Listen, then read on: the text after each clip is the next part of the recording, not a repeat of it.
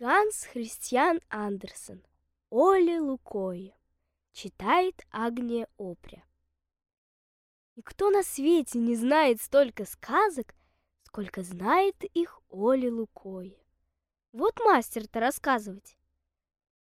Вечером, когда дети преспокойно сидят за столом или на своих скамеечках, является Оля Лукоя. В одних чулках он тихо-тихо поднимается по лестнице, потом осторожно приотворит дверь, неслышно шагнет в комнату и слегка прыснет детям глаза сладким молоком. Веки у детей начинают слепаться, и они уж не могут разглядеть Оли.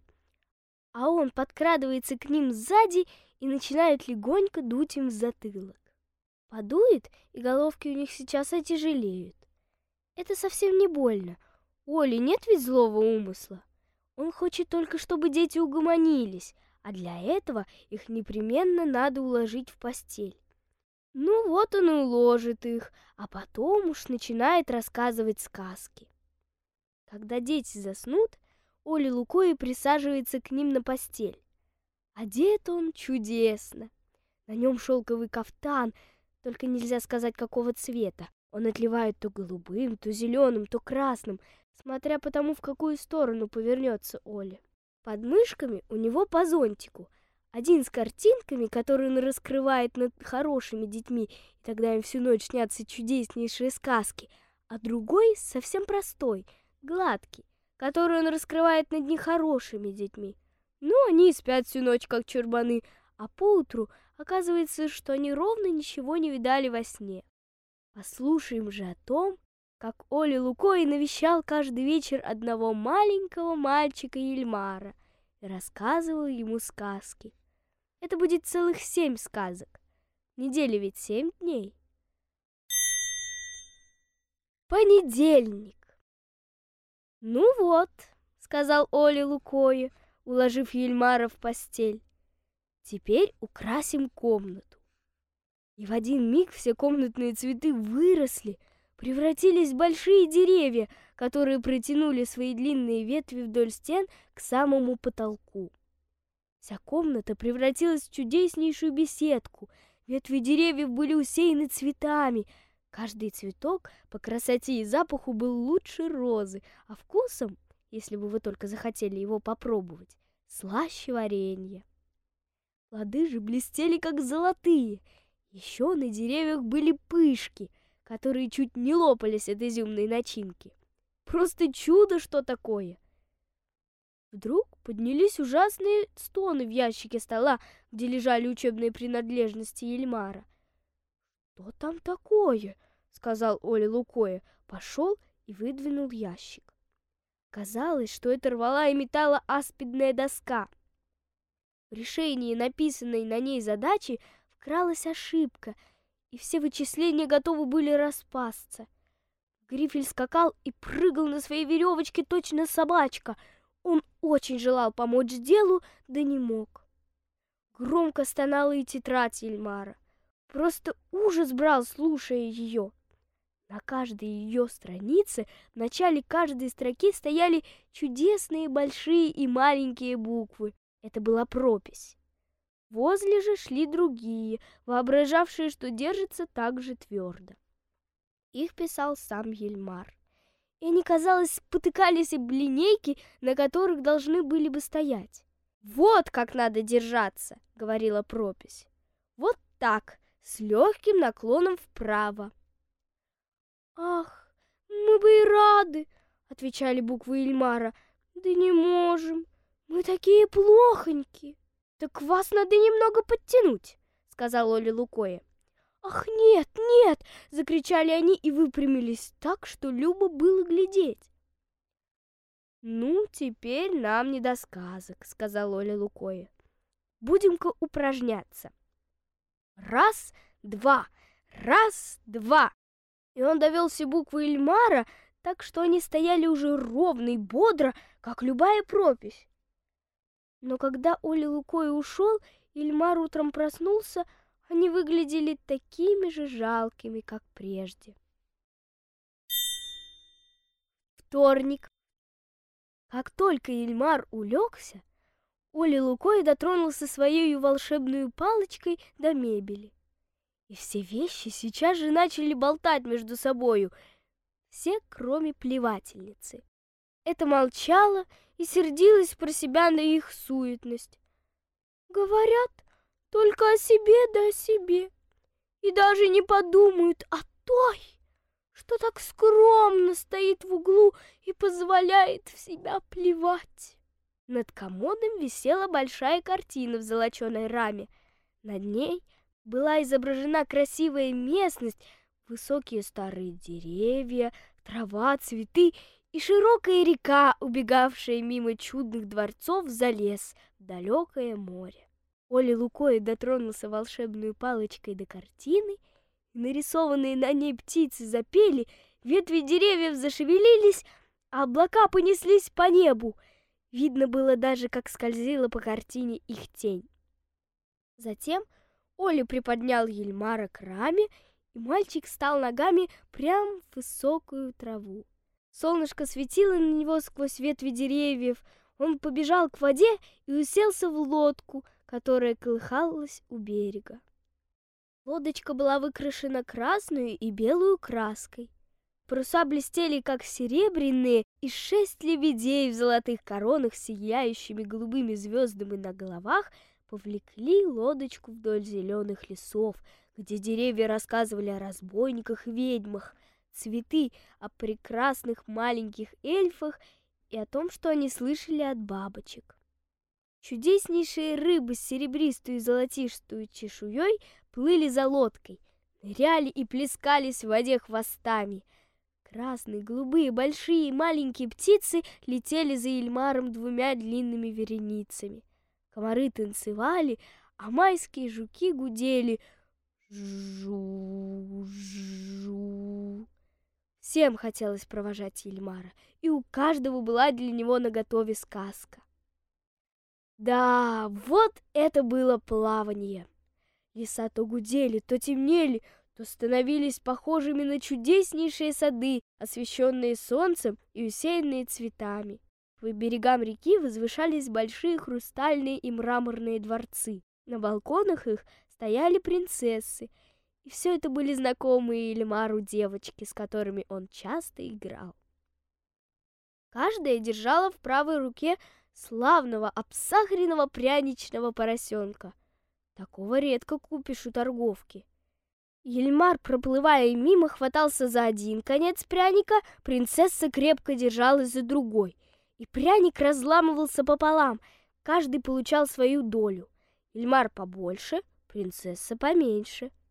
У всех дворцов стояли на часах маленькие принцы. Они отдавали Ильмару честь золотыми саблями и осыпали его изюмом и оловянными солдатиками. Вот что значит настоящие-то принцы — Ильмар плыл через леса, через какие-то огромные залы и города. Проплыл он и через тот город, где жила его старая няня, которая нянчила его, когда он был еще малюткой, и очень любила своего питомца. И вот он увидел ее. Она кланялась, посылала ему рукой воздушные поцелуи и пела хорошенькую песенку, которую сама сложила и прислала Ильмару. Мой Эльмар, тебя вспоминаю Почти каждый день, каждый час. Сказать не могу, как желаю Тебя увидать вновь хоть раз. Тебя ведь я в люльке качала, Учила ходить, говорить, И в щечки, и в лоб целовала. Так как мне тебя не любить? Так как мне тебя не любить? И птички подпевали ей, цветы приплясывали, а старые ивы кивали, как будто Оля Лукое и им рассказывал сказку. Среда. Ну и дождь лил! Ельмар слышал этот страшный шум даже во сне. Когда же Оля Лукой открыл окно, оказалось, что вода — стояла вровень с подоконником. Целое озеро. Зато к самому дому причалил великолепнейший корабль. «Хочешь прогуляться, Ильмар?» — спросил Оля. «Побываешь ночью в чужих землях, а к утру опять дома». И вот Ельмар, разодетый по-праздничному, очутился на корабле. Погода сейчас же прояснилась, и они поплыли по улицам мимо церкви. Кругом было одно сплошное огромное озеро. Наконец они уплыли так далеко, что земля совсем скрылась из глаз. По поднебесью неслась стая аистов. Они тоже собирались в чужие теплые края и летели длинной вереницей — один за другим. Они были в пути уже много-много дней, и один из них так устал, что крылья почти отказывались ему служить. Он летел позади всех, потом отстал и начал опускаться на своих распущенных крыльях все ниже и ниже. Вот взмахнул он ими еще раза два, но напрасно. Скоро он задел за мачту корабля, скользнул по снастям и бах! Пал прямо на палубу. Юнга подхватил его и посадил в птичник курам, уткам и индейкам. Бедняга Аист стоял и уныло озирался кругом. «Ишь какой! Ко-ко-ко-ко-ко!» — сказали куры. А индейский петух надулся и спросил у Аиста, кто он таков. Утки же пятились, подталкивали друг друга крыльями и крякали. «Дурак! Дурак!» Аист рассказал им о жаркой Африке, о пирамидах и о страусах, которые носятся по пустыне с быстротой диких лошадей. Но утки ничего не поняли и опять стали подталкивать одна другую. «Ну не дурак ли?» «Конечно, дурак! Так-так-так!» Сказал индейский петух и сердито забормотал. Аист замолчал и стал думать о своей Африке. «Какие у вас чудесные тонкие ноги!» — сказал индейский петух. «Почем аршин?» «Кряк, кряк, кряк, кряк!» — закрякали смешливые утки. Но Аист как будто и не слыхал. «Могли бы и вы посмеяться с нами, па-па-па!» Сказал аисту индейский петух. Очень забавно было сказано. Да куда там? Это слишком низменно для него. И вообще нельзя сказать, чтобы он отличался понятливостью. Что ж, будем забавлять себя сами. И куры закудахтали, утки крякали, и это их ужасно забавляло. Но Эльмар подошел к птичнику, открыл дверцу, поманил аиста, и тот выпрыгнул к нему на палубу. Он уже успел отдохнуть. И вот аист как будто поклонился Эльмару в знак благодарности, замахнул широкими крыльями и полетел в теплые края. А куры закудахтали, утки закрякали, индейский петух так надулся, что гребешок у него весь налился кровью. «Завтра!» Из вас сварят суп!» — сказал Ельмар и проснулся опять в своей маленькой кроватке. Славное путешествие сделали они ночью с Лукой. Четверг. «Знаешь что?» — сказал Оля Лукой. «Только не пугайся. Я сейчас покажу тебе мышку». И правда, в руке у него была прихорошенькая мышка. Она явилась пригласить тебя на свадьбу. Две мышки собираются сегодня ночью вступить в брак. Живут они под полом в кладовой твоей матери. Чудесное помещение, говорят. А как же я пролезу сквозь маленькую дырочку в полу? Просил Ельмар. Уж положись на меня, сказал Оля Лукоя. Он дотронулся до мальчика своей волшебной палочкой, и Эльмар вдруг стал уменьшаться, уменьшаться и, наконец, сделался величиной с пальчик. Теперь можно будет одолжить мундиру оловянного солдатика. Я думаю, этот наряд будет вполне подходящим. Мундир ведь так красит, ты же идешь в гости. Хорошо, согласился Ильмар, переоделся и стал похож на образцового оловянного солдатика. «Не угодно ли вам сесть на персток вашей матушки?» — сказала Ильмару мышка. «Я буду иметь честь отвезти вас». «Ах, неужели вы сами будете беспокоиться, Фрёкин?» — сказал Гильмар, и вот они поехали на мышиную свадьбу. Проскользнув в дырочку, прогрызанную мышами в полу, Они попали сначала в длинный узкий коридор, здесь как раз только и можно было проехать на перстке. Коридор был ярко освещен гнилушками. «Ведь правда чудный запах?» — спросила мышка-возница. «Весь коридор смазан салом. Что может быть лучше?» Наконец добрались до самой залы, где праздновалась свадьба. Направо, перешептываясь и пересмеиваясь, стояли все мышки-дамы. Налево, покручивая лапками усы, мышки-кавалеры. И посредине на выеденной корке сыра возвышались сами жених с невестой и целовались на глазах у всех. Что ж, они ведь были обручены и готовились вступить в брак. А гости все прибывали да прибывали, мыши чуть не давили друг друга насмерть. И вот счастливую парочку оттеснили к самым дверям так что никому больше нельзя было ни войти, ни выйти. Зала, как и коридор, вся была смазана салом. Другого угощения и не было. А на десерт гостей обносили горошиной, на которой одна родственница новобрачных выгрызла их имена. То есть, конечно, всего первые буквы. Дива, да и только. Все мыши объявили, что свадьба была великолепная, и что время проведено очень приятно. Ильмар поехал домой. Довелось ему побывать в знатном обществе, хоть и пришлось порядком съежиться и облечься в мундир оловянного солдатика. Пятница. Просто не верится, сколько есть пожилых людей, которым страх как хочется залучить меня к себе, сказал Оля Лукоя. Особенно желают этого те, кто сделал что-нибудь дурное. Добренький, миленький Оля, говорят они мне. Мы просто не можем сомкнуть глаз, лежим без сна всю ночь напролет и видим вокруг себя все свои дурные дела. Они точно гадкие маленькие тролли, сидят по краям постели и брызжут на нас кипятком.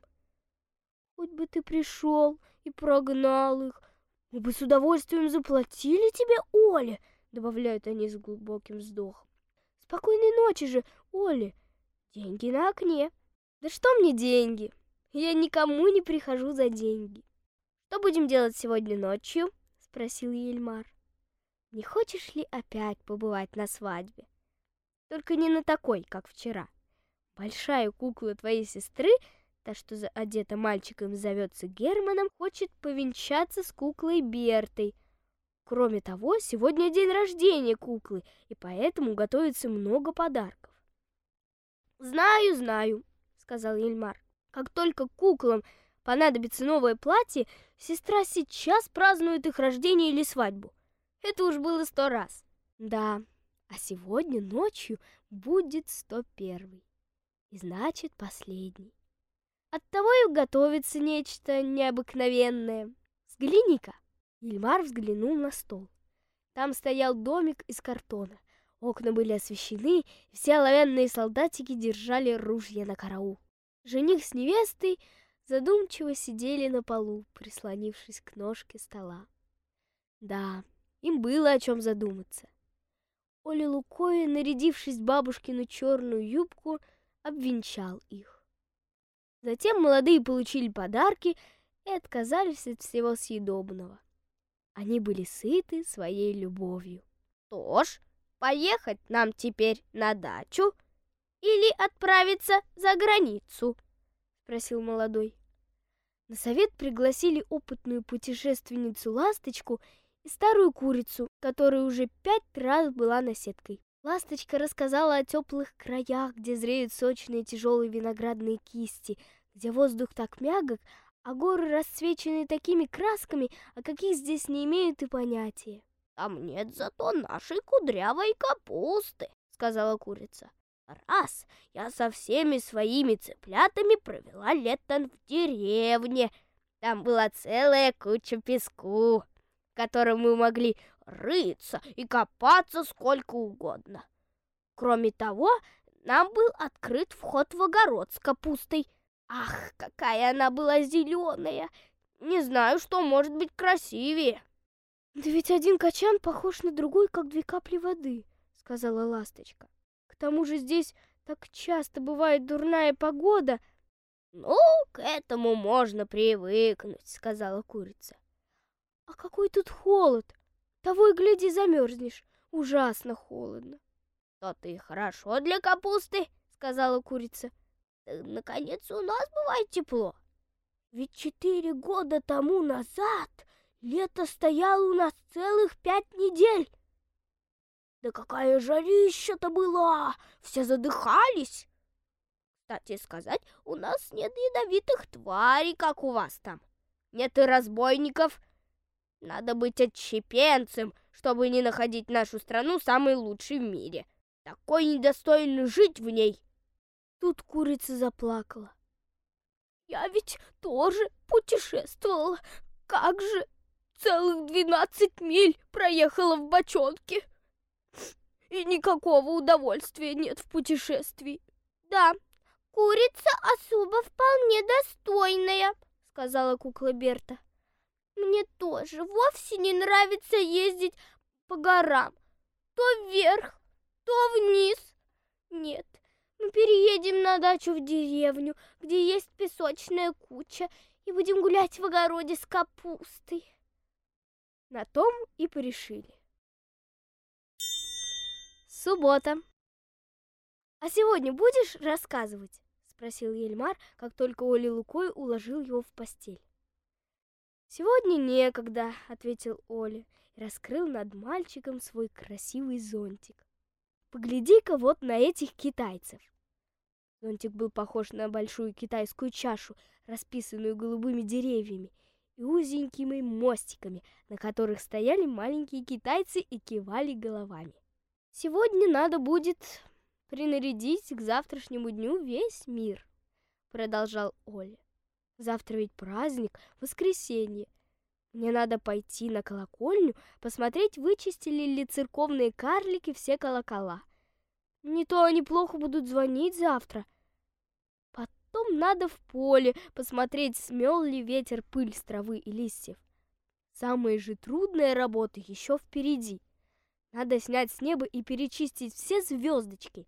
Я собираю их в свой передник, но приходится ведь нумеровать каждую звездочку и каждую дырочку, где она сидела чтобы потом разместить их все по местам. Иначе они плохо будут держаться и посыплются с неба одна за другой. «Послушайте-ка вы, господин Оля Лукоя», — сказал вдруг висевший на стене старый портрет. «Я прадедушка Ельмара и очень вам признателен за то, что вы рассказываете мальчику сказки. Но вы не должны извращать его понятий. Звезды нельзя снимать с неба и чистить. Звезды такие же светила, как наша Земля. Тем-то они хороши. Спасибо тебе, прадедушка, отвечал Оля Лукоя. Спасибо. Ты глава фамилии, родоначальник. Но я все-таки постарше тебя. Я старый язычник. Римляне и греки звали меня богом сновидений. Я имел и имею вход в знатнейшие дома и знаю, как обходиться и с большими, и с малыми. Можешь теперь рассказывать сам. И Оля Лукой ушел, взял в подмышку свой зонтик. Ну уж, нельзя и высказать своего мнения, сказал старый портрет. Тут Ельмар проснулся. Воскресенье. «Добрый вечер», — сказал Оля Лукое. Ельмар кивнул ему, вскочил и повернул прадедушкин портрет лицом к стене, чтобы он опять не вмешался в разговор. «А теперь ты расскажи мне сказки про пять зеленых горошин, родившихся в одном стручке, про петушиную ногу, которая ухаживала за куриной ногой, и про штопольную иглу, что воображала себя швейной иголкой». «Ну нет, хорошенького понемножку», сказал Оля Лукое.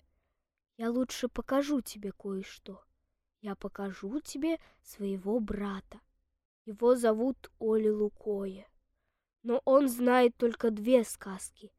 Одна бесподобно хороша, а другая так ужасна, что... Да нет, невозможно даже и сказать как. Тут Оля Лукоя приподнял Ельмара, поднес его к окну и сказал. «Сейчас ты увидишь моего брата, другого Оли Лукоя. Кафтан на нем весь вышит серебром, что твой гусарский мундир. За плечами развивается черный бархатный плащ. Гляди, как он скачет. Ельмар увидел, как мчался во весь опор другой Оля Лукои и сажал к себе на лошадь и старых, и малых. Одних он сажал перед собою, других позади, но сначала каждого спрашивал, какие у тебя отметки за поведение. Хорошие, отвечали все. Покажи-ка, говорил он. Приходилось показывать. И вот тех, у кого были отличные или хорошие отметки, он сажал впереди себя и рассказывал им чудесную сказку. А тех, у кого были посредственные или плохие, позади себя. И эти должны были слушать страшную сказку. Они тряслись от страха, плакали и хотели спрыгнуть с лошади, да не могли. Они сразу крепко прирастали к седлу. «А я ничуть не боюсь его», — сказал Ельмар. «Да и нечего бояться», — сказал Оля. «Смотри только, чтобы у тебя всегда были хорошие отметки». «Вот это поучительно», — пробормотал прадедушкин портрет. «Все-таки иногда не мешает высказать свое мнение». Он был очень доволен. Вот тебе и вся история о боли Лукое. А вечером пусть он сам расскажет тебе еще что-нибудь.